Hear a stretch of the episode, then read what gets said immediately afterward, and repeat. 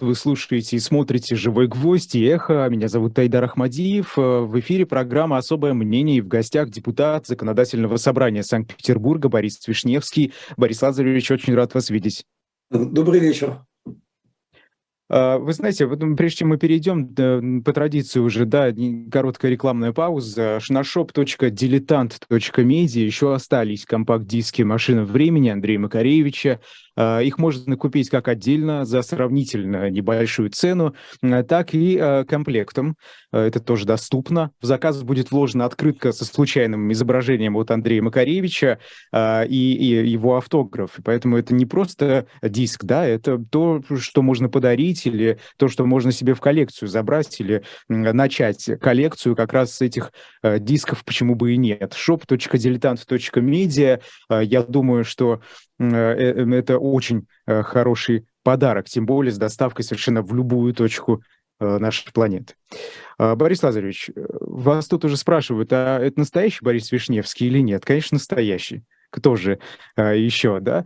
А, Борис Алексеевич, вот э, хотелось бы начать с административного дела о дискредитации армии, потому что а, протокол был составлен и на вас, и на ваших коллег по партии «Яблоко». Это не в первый раз, да, когда активные деятели вашей партии попадают под, э, так скажем, горячую руку силовиков.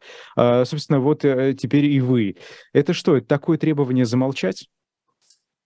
Это давление, это давление на единственную организованную политическую силу в России, которая открыто занимает антивоенную позицию. А, правда, сегодня день начался с хорошей новости, а, ну, относительно хорошей. А, протокол, составленный в отношении моей коллеги, в прошлом председателя партии, сейчас члена политкомитета депутат Законодательного собрания Карелии Эмилию Собуновой суд вернул обратно в полицию для устранения замечаний. Ну, нам, конечно, бы хотелось бы надеяться, что так он в полиции останется и больше в суд не попадет, потому что история абсолютно э, абсурдная. Э, и вообще э, дело, как вы понимаете, не лично в Собуновой, не лично во мне. Это волна репрессий в, в отношении политической оппозиции, которая единственно и, и, имеет там смелость занимать антивоенную позицию, не поддерживать то, что нас вели называть специальной военной операцией. Э, что очень э, существенно. Вот э, на Эмилию Слабунову донос написал ее коллега. Коллега в кавычках, конечно, потому что, избави Бог от таких коллег, Э, самый коллега, богатый коллега депутат по, по какой организации? Законодательного собрания Карелии mm от партии «Единая Россия» Леонид Леменчук. И э, повод для доноса он смотрел в том, вот я прошу, чтобы наши зрители тоже задумались, с, с кем они согласны, э, что на заседании парламентского комитета Эмилия Эдгардовна сказала, что, может быть, надо деньги направлять на образование, на школы, на детей, а не на спецоперацию. Это господин Леменчук счел дискредитацией вооруженных сил и написал донос. Но, видимо, он настолько неуклюживо написал, что даже суд вернул этот донос в полицию. Но посмотрим, что будет происходить э, дальше. Э, мой коллега по яблоку, координатор нашего политкомитета и глава нашей фракции в ЗАГСе Александр Шушов недавно получил административный штраф по этой же статье о дискредитации армии. За что? Посмел не встать, когда потребовали почтить память Владимира Жириновского, который разжигал ненависть, а, агрессию, призывал к ядерной войне. Он совершенно открыто это делал перед наступлением 2022 а как, года. А как, э, я, я просто не понимаю, а как э, вот это дискредитирует российскую армию? Знаете, по судебной практике которую мы наблюдаем, российскую армию как-то крайне легко дискредитировать. Все, что угодно может ее дискредитировать. Ее, ее как выясняется, может дискредитировать надпись «Нет войне» на дамской сумочке. Хотя там ни слова не говорится ни об армии, ни об Украине, ни о спецоперации. Ее дискредитирует плакат с надписью «Шестая заповедь – не убей», тоже дискредитирует армию. Это я все просто цитирую вам то, что послужило поводом для конкретных судебных решений. Плакат «Миру мир» ее дискредитируют, и многое другое.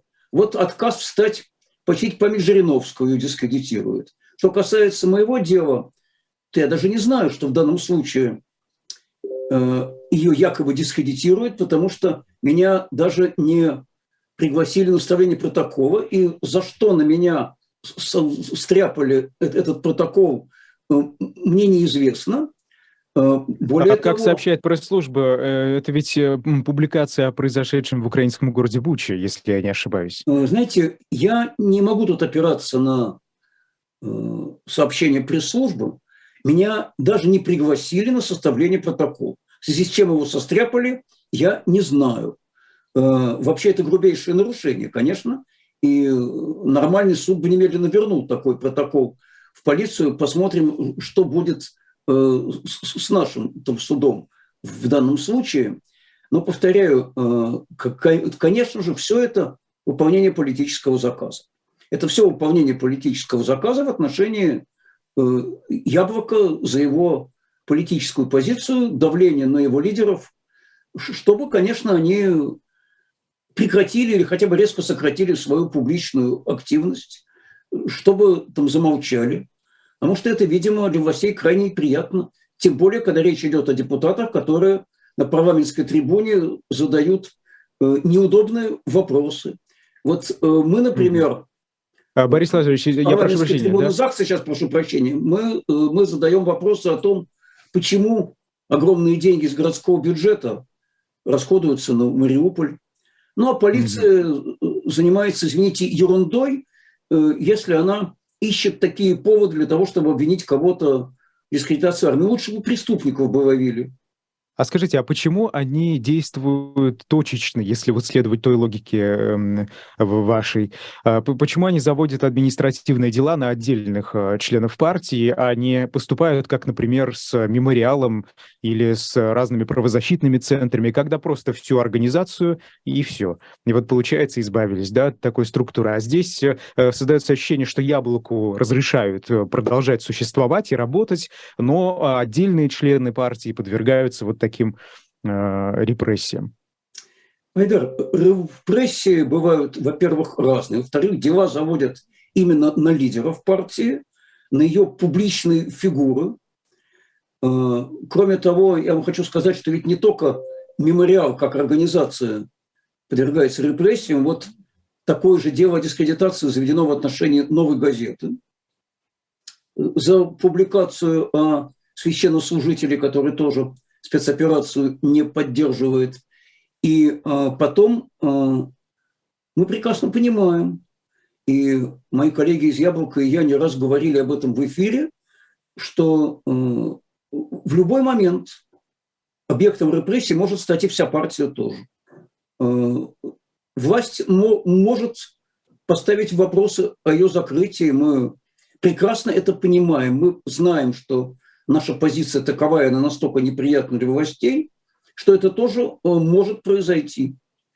Э, но это не повод для что, нас что тогда, Борис Владимирович, своей а позиции. Да, это понятно, конечно. А что тогда, если такое случится, если давление начнется на организацию, на партию «Яблоко», эм, как быть тогда? Во-первых, это давление, оно и так существует. Э, оно никуда не делось.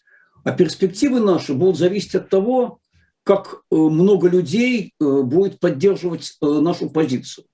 Знаете, меня спрашивают часто, на что вы надеетесь, почему вы надеетесь на перемены, каким способом можно оказать давление на власть, чтобы она изменила политику, чтобы поддержала предложение Яблока заключить соглашение о прекращении огня.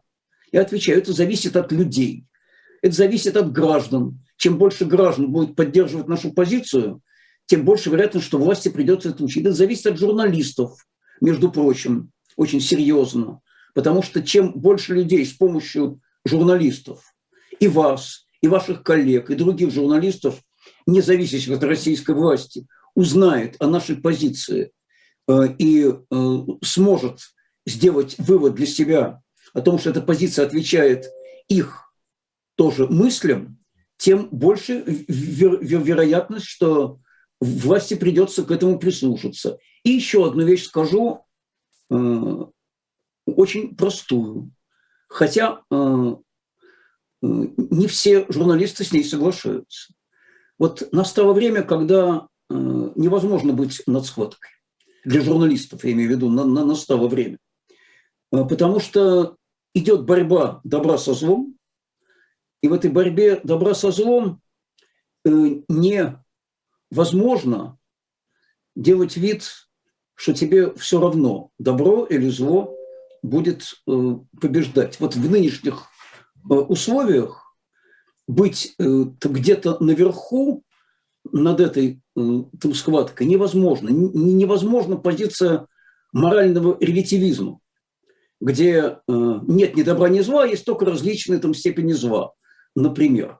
И я думаю, что чем раньше и чем больше журналистов, независимых журналистов, а не тех, которые находятся на содержании у российской власти, получая, кстати, за свою пропаганду огромные деньги, э, это сейчас поймут, тем больше вероятно, что и значительная часть российского общества тоже будет понимать. Борис Андреевич, а раскройте, пожалуйста, а как должны изменить э, свои принципы работы журналисты? Что, что значит не быть над схваткой, а занять позицию? Это как должно отразиться на журналистской работе, на ваш э, взгляд? Э, те из журналистов, кто хочет, чтобы было правовое государство, чтобы была свобода слова, чтобы прекратился огонь, чтобы каждый день не приходили известия о гибели людей – о новых жертвах и разрушениях.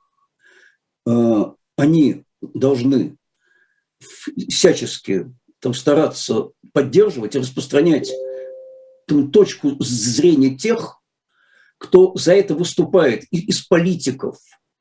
Понимаете, не а, устраивать такой э, винегрет, где все там, точки зрения и делать вид, что они все Э, одинаковые, и, и, и в этом есть содержание и смысл, и в этом есть содержание и смысл, потому что не, в, невозможно не различать сегодня добро и зло.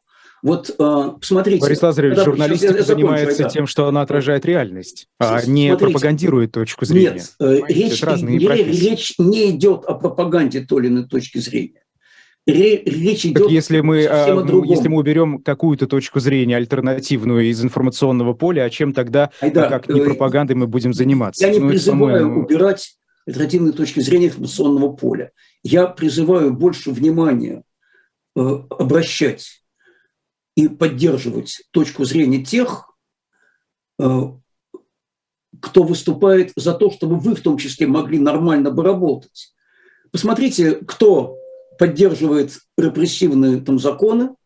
Смотрите, кто вносит репрессивные законы. Собственно, какова альтернативная точка зрения? Это все закрыть, все запретить, прикрыть там, свободу слова, э, там, закрыть все независимые каналы, оставить э, первый канал э, там, Соловьева и, и Russia. Вот вы хотите вот это представлять в качестве альтернативы, и это поддерживать... Борис Лазаревич, это вот сейчас похоже на лозунг. Я до сих пор не понимаю, что вы э, имеете в виду, что вы хотите. Вот журналисты в независимых изданиях, они что должны? Отмежеваться от каких-то э, альтернативных точек зрения или как? Если, если нет тогда, то что вы имеете в виду? Э, Пропагандировать я, какую-то точку зрения? Я, я просто не могу понять. Я хочу, чтобы журналисты независимых изданий, для которых там цена Э, свобода слова, правовое государство, э, демократия, разделение властей, честные выборы, и, э, и которые тоже занимают антивоенную позицию, чтобы они поддерживали тех, кто представляет эту позицию, чтобы они не то есть занимались замалчивали ее, чтобы они способствовали ее распространению. Потому что если этого не произойдет, то э, завтра сами же эти журналисты окажутся в ситуации, когда не могут там свободно сказать то, что хотят, не смогут там свободно писать, там говорить и показывать. Угу. Все еще непонятно. Ну ладно. Возможно, просто я не понимаю. Борис Лазаревич, возвращаясь к административному делу, скажите, как это повлияет на вашу деятельность сейчас? Что-то изменится или нет? Знаете, я бы сперва дождался представления о том, что же там, собственно, мне пытаются вменить. Посмотрим, э, там, что написано в этом протоколе. Я абсолютно уверен, что все, что я делаю, оно совершенно там, законно э, и не может быть э, поводом ни для какого административного дела. Только одна фраза, Айдар, вот чтобы меня бы, бы правильно поняли к предыдущей там темой.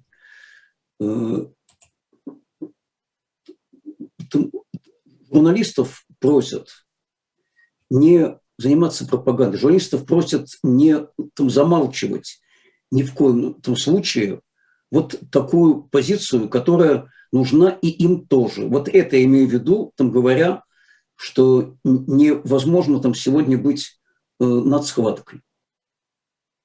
А, а что касается административных дел, э, передадут дело в суд, будем защищаться будем там доказывать, что ничего похожего ни на какую дискредитацию армии э, здесь нет и быть не может. Да, мы знаем, каково наше правосудие, прекрасно знаем, но э, тем не менее, значит, будем представлять там свои э, аргументы. Хорошо. А скажите, оцениваете ли вы риски продолжения преследования? Я имею в виду, после административного дела может последовать уголовно. Например, мы видели такие ситуации. Э, что вот в таком случае вы будете делать? Действовать в соответствии с нашими принципами. Да, мы и там сегодня э, вынуждены э, действовать, принимая во внимание те репрессивные законы, которые существуют в России. Э, но мы э, умеем так сформулировать свою позицию, чтобы и ни у кого не возникало сомнений в том, какова она, и чтобы не дать повода там, к себе придраться. Э, между прочим, в советские времена, которые я хорошо помню, тоже многие владели этим искусством. Без сомнения, я буду продолжать высказывать свою, свою точку зрения и позицию там яблока, так же, как это делают и другие мои коллеги, которые уже получили э, административные там, штрафы. И Александр Шушилов, и Лев там, Шлосберг. У Яблока вообще более 40 человек под административным или уголовным преследованием. Там двое. Михаил Афанасьев в Хакасии, Владимир Ефимов на Камчатке, там сидят в СИЗО и никто не отказывается от принципов. А могло ли быть такое, что на вас тоже написали какой-то донос, как э, на вашего коллегу по партии «Яблоко»? А, может быть, э, были какие-то сигналы до этого? А, или люди, которые это могли сделать? Ведь это, вообще говоря, не имеет там значения. Был это донос или какой-нибудь бдительный сотрудник правоохранительных органов сам решил почитать то, что я пишу. Это мне совершенно неинтересно. Вас спрашивают в чате, есть ли пути отхода у партии, рассматриваете ли вы возможность работы в сверхтесных условиях?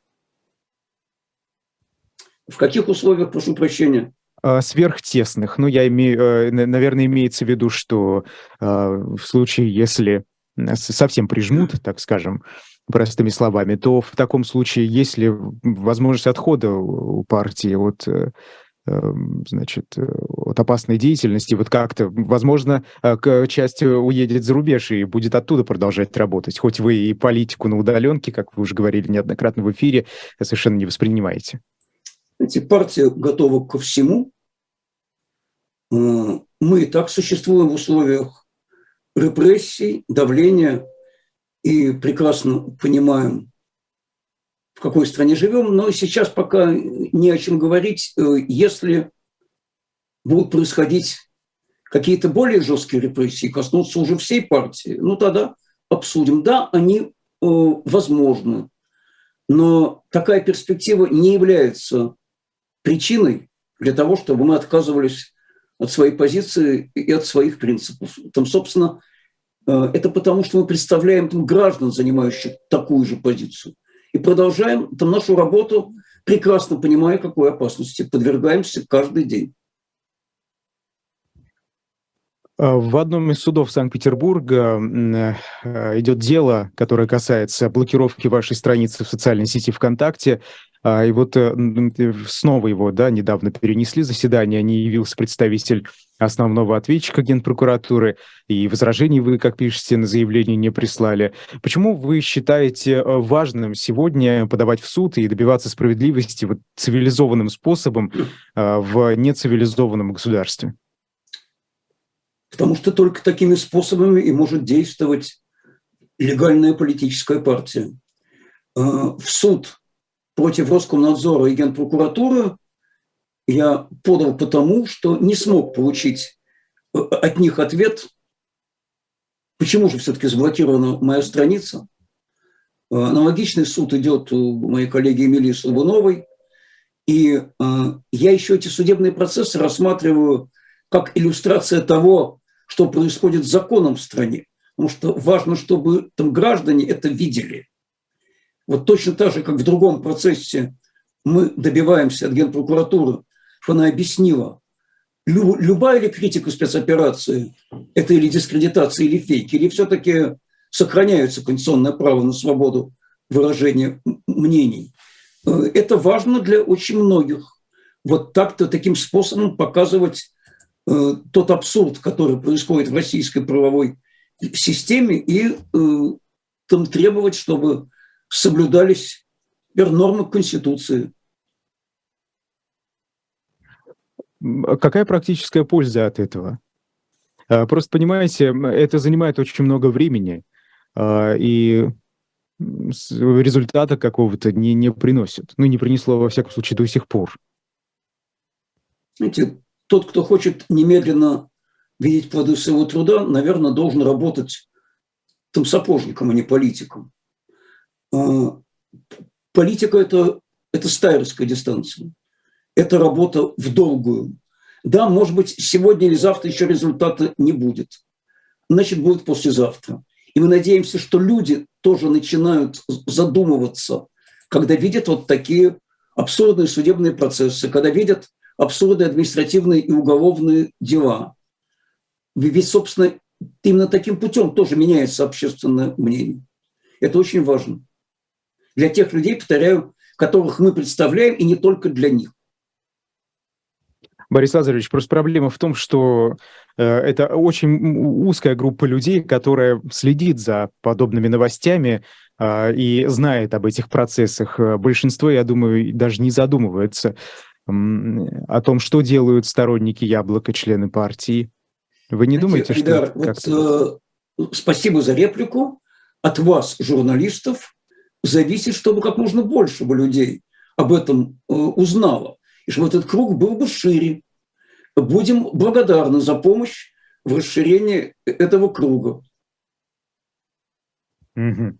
Да, ну, э, журналисты здесь тоже натыкаются на огромное количество препятствий в виде отсутствия выхода к, на, на разные медийные площадки, да, с миллионной аудиторией. Вот мы сейчас с вами вынуждены здесь на Ютубе вещать, а не на такую большую аудиторию, как вещает, например, Первый канал или другие государственные.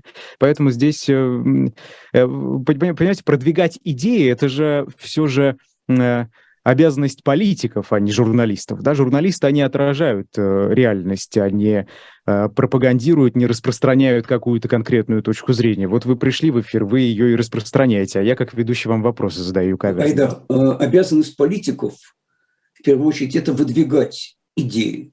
Да, конечно, мы всеми своими силами способствуем их продвижению. Но мы одни с этим не справимся. И для того, чтобы в большей бы степени э, эти идеи продвигались, но опять же, это там самый простой рецепт. Э, если возможно, ну, приглашайте больше моих коллег к себе в эфир. Кстати, очень советую Александру там Шишова пригласить. Он не просто глава нашей фракции в ЗАГСе и координатор политкомитета, он два срока был депутатом Государственной Думы и возглавлял там парламентский комитет по образованию и науке. Были такие времена в нашей Государственной Думе, когда представитель Яблока возглавлял этот важнейший э, комитет. Я, кстати, надеюсь, что эти времена еще вернутся.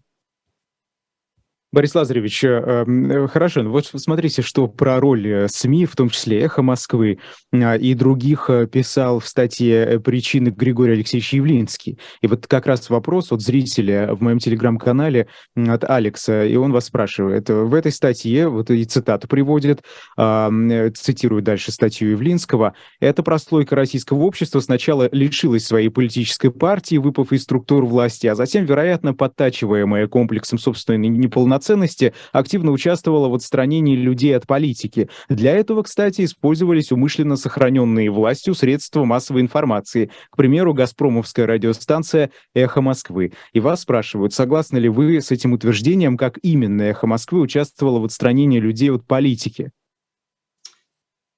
Э, значит, очень простой ответ.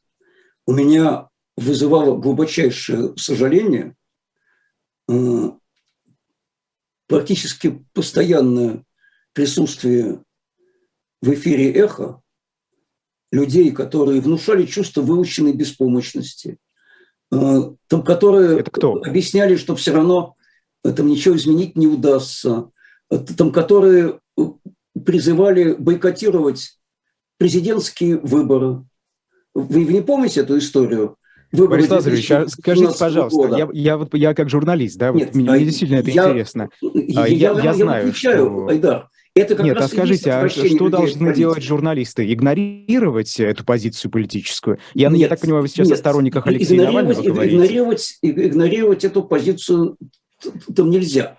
Я, я говорю о другом, что постоянно скручивались и, и огромные возможности, кстати, несравнимые с возможностями, которые имели для представления своей точки зрения в эфире «Эхо», мои, мои коллеги из «Яблока», э, имели люди, там, которые э, там, раскручивали Прохорова, которые раскручивали там, Ксению там, Собчак, как якобы альтернативу. Вы, вы не помните этого? Эту, простите, э, кремлевскую сказать, абсолютно кандидатуру, э, там, которая агитировали за умное голосование за коммунистов и эсеров. Много раз мы с вами это обсуждали. Скажите, а кто, кто, кто их раскручивал? Кто их... Э, вносят и поддерживают все репрессивные законы. Вот поймите, Айдар, значит, журналисты без нам ничего не там должны. Давайте расставим акцент.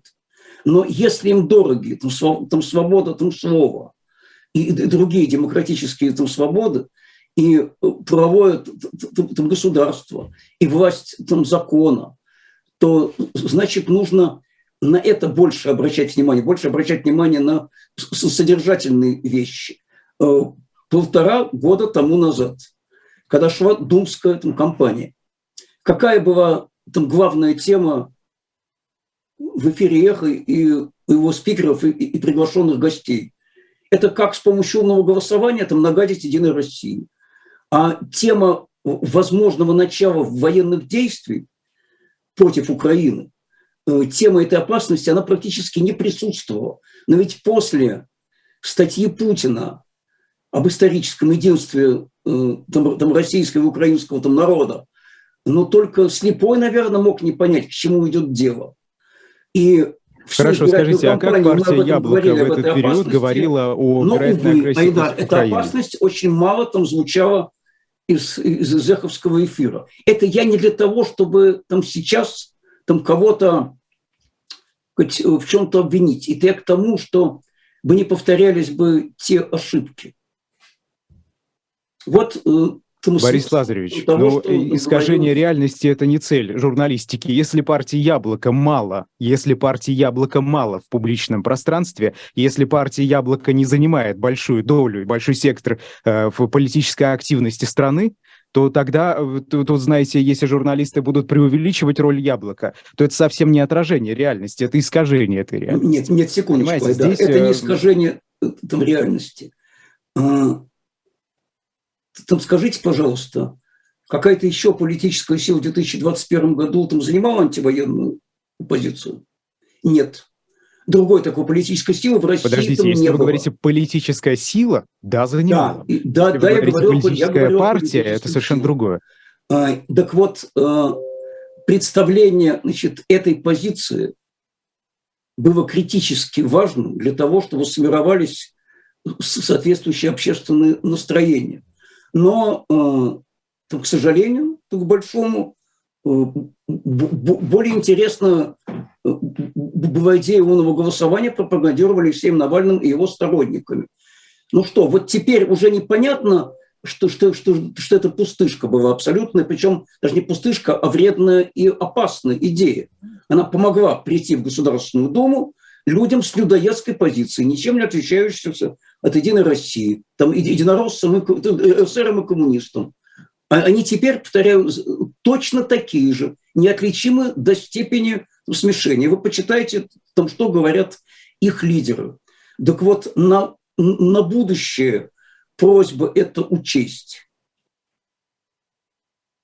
Если э, идеи Алексея Навального и его сторонников э, получили широкий ответ э, у большого количества людей, а идеи партии «Яблоко» не получили такой ответ, то, наверное, это проблема партии «Яблоко». Да. И проблема политиков, которые занимаются продвижением своих идей внутри Нет, партии. Айдар, значит, значит, это не только проблема партии там, «Яблоко». Там, если человек, включающий радио, с утра до вечера там слышит про умное голосование, и ничего не слышит про опасность начала э, военных э, там, действий, у него, естественно, и формируется там такая позиция, это взаимосвязанные э, абсолютно вещи. Повторяю, я далек от того, чтобы сейчас в чем-то обвинять. Я прошу учесть это на будущее, потому что плох тот, там, там, кто не учится на своих ошибках. Вот смотрите, у нас сейчас что происходит? Там никак не э, заканчивается мобилизация. Да, а, Борис Владимирович, я прошу прощения, давайте мы, пока не, не, не настаивает на ее, на ее да. завершении. Вот про, про ошибки хотелось бы поговорить. Вы, вы говорите, исправить ошибки. Хорошо, а как вот вы, как э, заместитель председателя э, партии «Яблоко», член Федерального э, комитета, скажите, вот какие ошибки допустила партия «Яблоко», ну, до 24 февраля, так скажем, во время э, кампании в Думу? Что вы видите вот среди своих ошибок, чтобы партия «Яблоко» стоило бы исправить, на ваш взгляд? Или ошибок знаете, не было? Знаете, на этот вопрос очень хорошо отвечал Григорий Алексеевич Явлинский в диалоге с Алексеем Алексеевичем э, Венедиктовым. Когда говорил, что моя вина в том, что я не смог э, убедить в правоте нашей позиции, там кого, спросил Венедиктов. Вас, Алексей Алексеевич, ответил Явлинский. Вот, э, да, мы не смогли э, убедить и большую часть общества, и многих журналистов в э, важности того, о чем мы говорим. Но Борис Лазаревич, я думаю, вы не совсем правильно понимаете. Вы не журналистов должны убеждать, а людей. А если люди а, убедятся, а журналисты, они не журналисты люди? отражают их настроение, их реальность Стоп. и подхватывают. Значит, Понимаете, здесь мы их не надо убеждать людей. журналистов, это пропагандистов Айдар, убеждать. значит, и как людей мы их не смогли убедить в том, что очень важно ретранслировать то, о чем мы говорим. Э, повторяю, значит, альтернатива какова? Вот, вот все тоже умное голосование? Ну, пожалуйста, посмотрите, к чему привело. Да, широко распространилось, только результат какой? А где результат от идеи партии «Яблоко»? Э, результаты партии э, «Яблоко» в том, чтобы защищать там, граждан. Мы этой защитой занимаемся там каждый день. И То есть вы занимаетесь я, не политикой, а правозащитой, мы снова приходим альтернативу, Айдар. Дальше дело граждан, поддержать ее или нет. Но об этой альтернативе нужно, чтобы хотя бы этом знали. Повторяю, мы не э, требуем ни, ничего.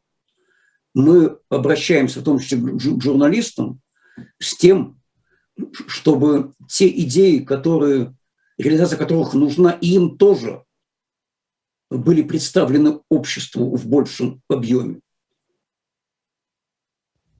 Э, раз уж мы заговорили с вами об ответственности, э, вот скажите, как, на ваш взгляд, сегодня она распределяется за то, что сегодня происходит, э, между кем она распределяется? Вот мы помним, что немецкий философ Ясперс да, разложил эту ответственность на несколько видов, а вот лично вы как к этому подходите? Кто больше ответственен, кто меньше ответственен может быть, или все одинаково? На ком лежит вина? Знаете, во-первых, нет и не может быть никакой э, коллективной ответственности. Это абсолютное извращение. Значит, человек отвечает только за то, что сделал или не сделал он лично. Ответственность бывает только индивидуальной, там так же, так же как и вина. Это, это, это, это, это во-первых. А во-вторых, э, если говорить о том, почему мы пришли к нынешнему состоянию, то в том числе и потому, что очень много людей вообще не хотели заниматься политикой, там не хотели там, ходить на выборы, не хотели быть наблюдателями, там не хотели э, поддерживать тех, кто представляет э, там, те же идеи, что и они. Э, они полагали, что политика – это дело грязное, что, что заниматься этим не надо. Они не говорили, считали, что они вне политики. Ну вот, они занимались политикой, теперь политика там занялась ими. В полный рост, что называется, политика там занялась ими. Ведь э, она занялась ведь и журналистами также точно, Айдар. Вот вы говорите, значит, мы – это зеркало, значит, наше дело это, это не заниматься политикой, а рассказывать обо всем, что есть, но это то же самое и есть, что быть на схваткой. Только теперь политика, она занялась и, и, и вами тоже. И подавляющая часть там, э, там, независимых средств массовой информации, она не может сегодня нормально работать и вынуждена вообще вещать, там сами э, понимаете откуда. Это разве нормально? Нет, это абсолютно там, ненормально. Но это, это в том числе и результат вот такой еще позиции над э, схваткой. А если говорить таря, об обществе, э, большая часть общества была пассивна. Э, начиная от того, как я уже говорил, что не ходить на выборы и заканчивая тем, что поддаваться иллюзии э, простых решений. Э, помните все эти э, нахнахи, Значит, а вот, э, а, а вот давайте мы пойдем на выборы и испортим бюллетень, а, а, а, давайте, мы, а давайте мы бойкотируем президентские выборы, а давайте мы проголосуем за кого угодно, кроме «Единой России», давайте мы им покажем пустые избирательные участки, они страшно испугаются. К чему это все привело, например, применительно к президентским выборам? Ну, известно, увеличило результат Владимира Путина, потому что агитация, направленная на бойкот – между прочим, исходившая в первую очередь от Алексея Навального и его сторонников, она увела с избирательных участков часть тех, кто мог бы голосовать против Путина, за его конкурентов, за альтернативу ему. А они просто не пошли. Дальше политическая арифметика, результат Путина увеличился. Путин понял, что можно сказать, что подавляющее большинство, оно за меня. Вот вам результат воздействия пассивности граждан на политику. Прямой, Партия «Единая Россия» намерена выдвинуть на выборы в этом году участников боевых действий в Украине.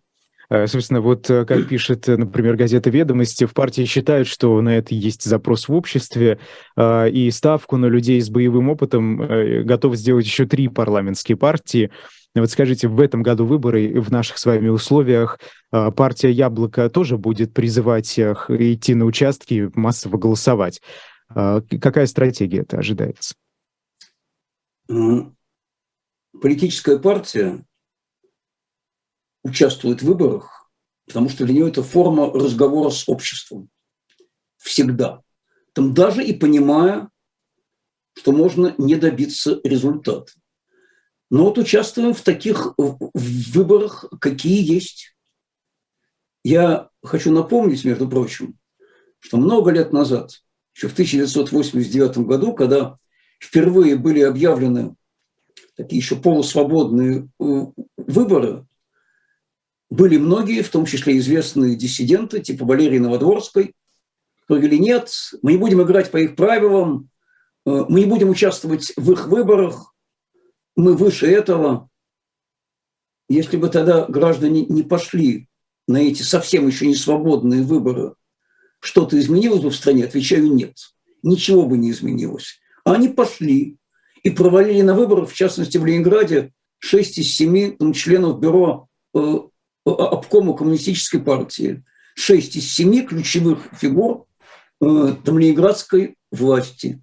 Это, это было сокрушительное их поражение и, и большая очень победа там, демократического движения. Э, поэтому даже в таких чудовищных условиях, как сейчас, мы будем в этих выборах участвовать, будем стараться добиваться результатов. Мы их умеем добиваться э, и в Петербурге, и в Москве, и в Карелии, и в Пскове. Посмотрите, когда там проходят э, выборы и в ряде других регионов, даже в этих условиях мы можем провести депутатов. Почему это важно? Это важно не как способ там чего-то трудоустройства или получения корочек и навешивания там значка на пиджак. Это важно для того, чтобы люди получили своих легальных представителей, которые от их имени могут защищать их права, от их имени могут чего-то требовать, могут добиваться решения их проблем, перед которыми открыто гораздо больше дверей, чем перед обычным гражданином.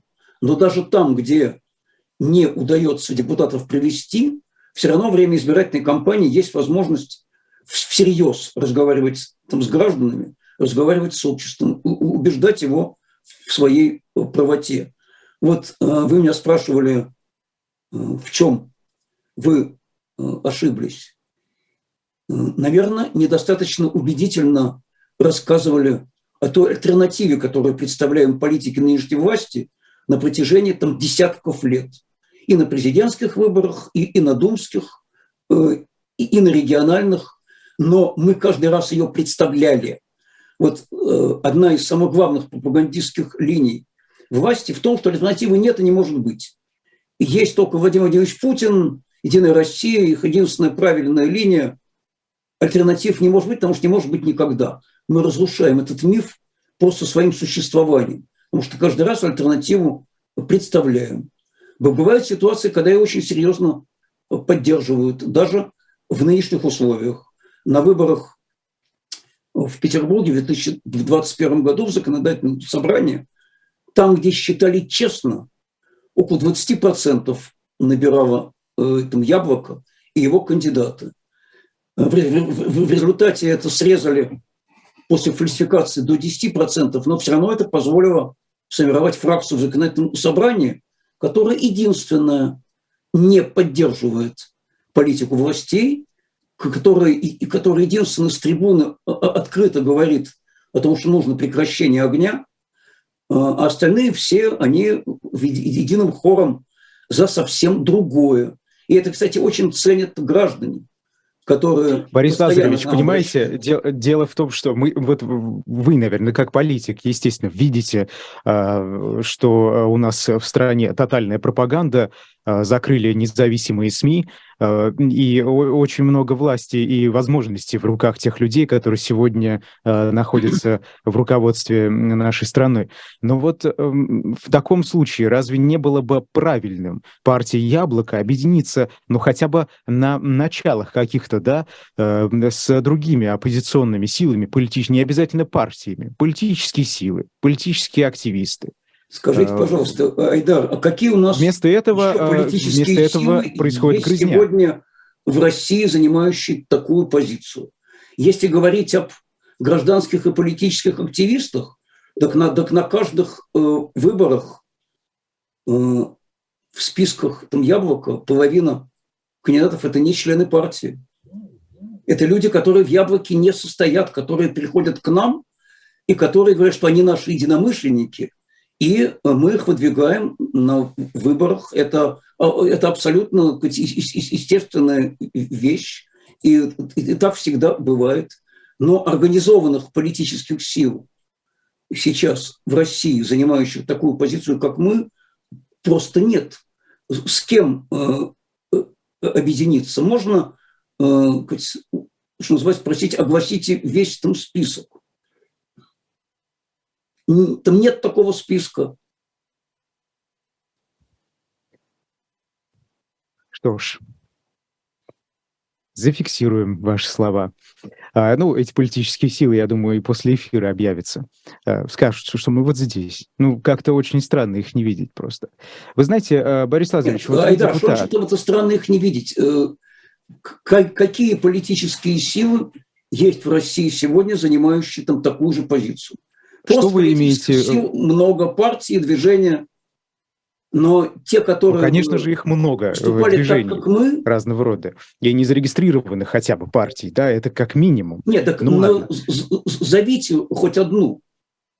Ну хорошо, сторонники Алексея Навального, сторонники от которого Алексея отмежевалась Навального партия не, Яблоко не являются многократно. политической партии. Нет такой партии. Я не говорю про партию, Навального. я сказал сила. Не обязательно э, быть партией, чтобы э, быть политической силой, Стоп. да, и какое-то какое политическое влияние Айда, оказывать. Значит, если какие-то люди считают до сих пор, что умное голосование – это правильно, а это ключевая была вещь среди сторонников там, Навального, то, наверное, нам все-таки не следует там, там с ними объединяться. Потому что мы по-разному принципиально там смотрим на вещи. На выборы. На а? выборы, а? на выборные процессы вы э, смотрите Нет, принципиально по-другому. Не, не на а на вопросы более важные, которые сегодня обсуждаются из каждого утюга, страны. взгляды Айдар, примерно одинаковые. Секундочку, Айдар, мы смотрим по-разному на будущее страны, потому что они считают, что можно поддержать негодяя номер два, чтобы не прошел бы негодяй номер один, а мы считаем, что этого делать недопустимо. Это, это, э, это, это этически недопустимо и, и политически э, вредно. Опять же, это, все, это точка зрения на э, выборные процессы у вас разные, понимаете? А вот, не например, на выборные процессы, повторяю, Борис а Латвич, я сейчас, знаете, что вы, что вы говорите, люди антивоенный, жизнь в стране. С такой антивоенной позицией, как у Яблока, никого больше нет Айдар, в России, вы говорите, кроме Яблока. Хотите антивоенной позиции. Пример. Но это ведь не так. Но это же просто... Я вам сейчас приведу очень простой пример. А, едва ли не самые людоедские предложения. Вот в частности о том, там, чтобы запретить э, артистам, занимающим антивоенную позицию, выступать, там, там, чтобы, там, чтобы лишить их званий и наград, исходят в Петербурге от депутата Госдумы «Справедливой России» Елены э, Дропека, известной в прошлом актрисы. Играла там Лизу Бричкину в фильме «Азори там здесь тихие». Она была поддержана на выборах умным там, голосованием.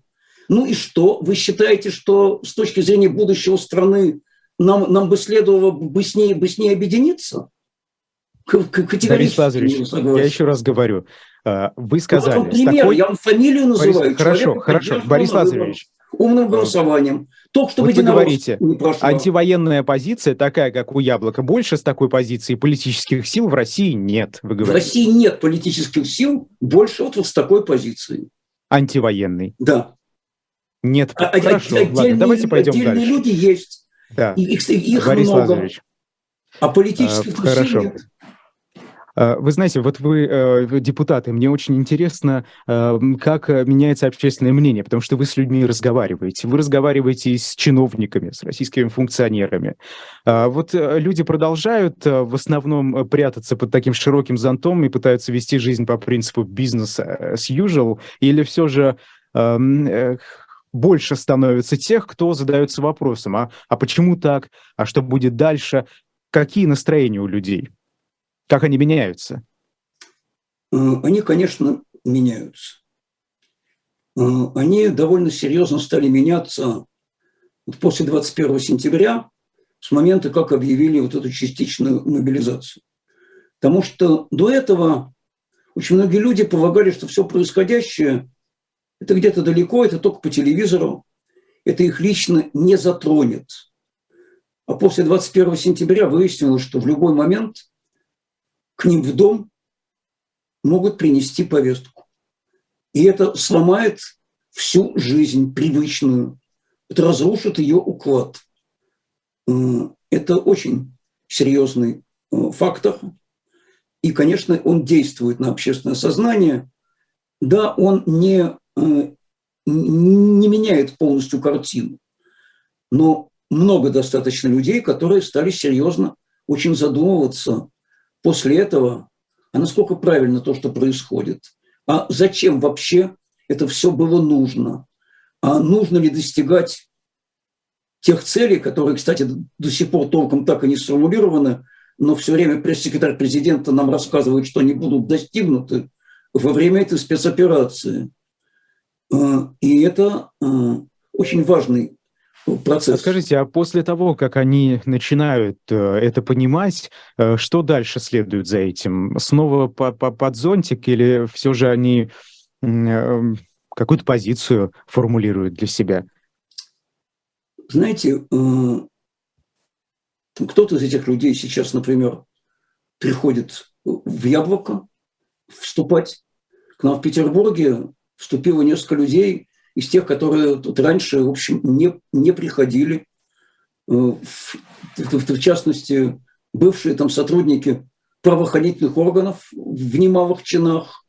Или пришел человек, который сам прошел эту спецоперацию, сейчас он уже на гражданке, он занимается как бы мирным делом, но у него, он сказал, полностью перевернулось его сознание.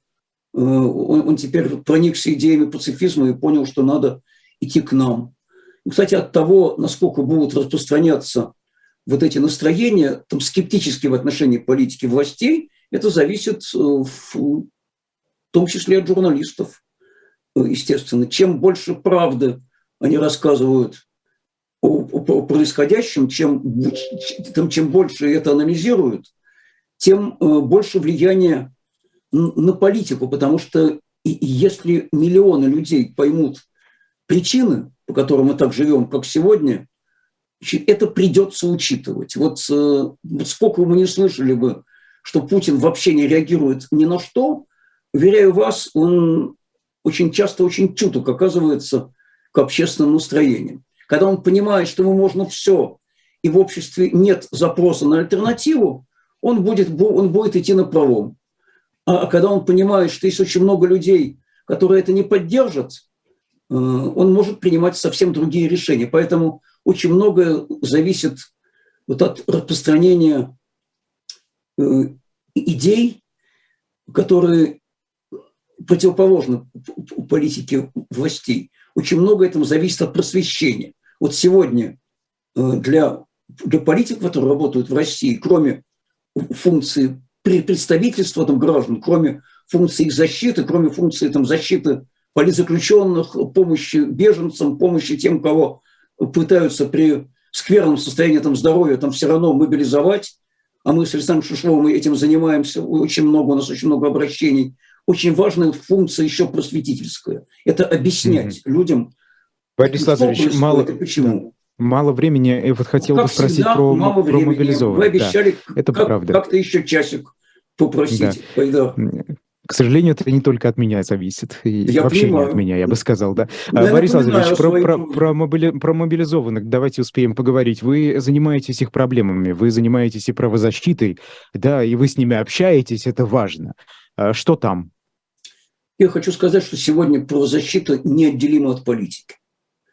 Вот сегодня правозащита – это важнейшая часть политики вот для Да, политики. давайте про мобилизованных, пожалуйста, что- времени Что касается вообще мобилизованных, самое главное – это значительное число людей, у которых большие проблемы со здоровьем, которым отказывают в надлежащем медицинском освидетельствовании, которым отказывают в определении категории годности к военной службе, там, нарушая при этом и законодательство, и президентские указы, и правительственные постановления.